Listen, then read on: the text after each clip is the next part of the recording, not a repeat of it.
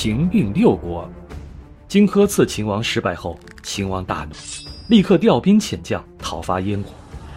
燕太子丹带着兵马和秦军对抗，可是燕军抵挡不住秦军的凶猛攻势，燕王太子丹只好领兵退守到了辽东。这时，有人对燕王说：“秦军对燕军穷追猛打，是想捉到燕太子，为秦王报仇。如果大王能够交出太子丹，燕国就有救了。”燕王为了保全燕国，就派人斩了太子丹的头献给秦王，向秦国谢罪求和。可是秦军并没有停止攻打燕国。几年后，秦大将王翦的儿子王奔攻下了辽东，俘虏了燕王，燕国从此灭亡了。王奔接着又攻占了赵国的最后一块国土代城，赵国也从此灭亡了。秦王又派王奔带兵十万攻打魏国。魏王急忙派使者向齐国讨救兵，可是齐王拒绝了魏王的请求。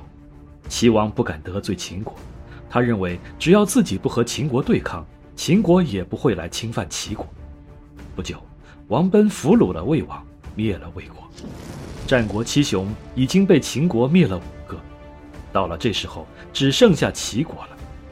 野心勃勃的秦国又怎么会放过齐国呢？秦王派王奔率领几十万秦兵猛攻齐国，齐王这才感到自己的孤立无援。可是已经晚了，秦国一直攻到了齐国国都，齐王建只好投降了。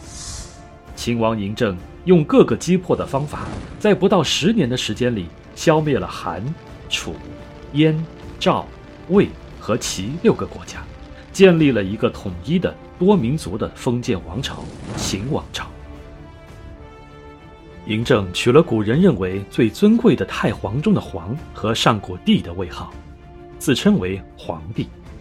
他说：“朕为始皇帝，后代就以朕为始，称二世、三世，直至万世，传至无穷。”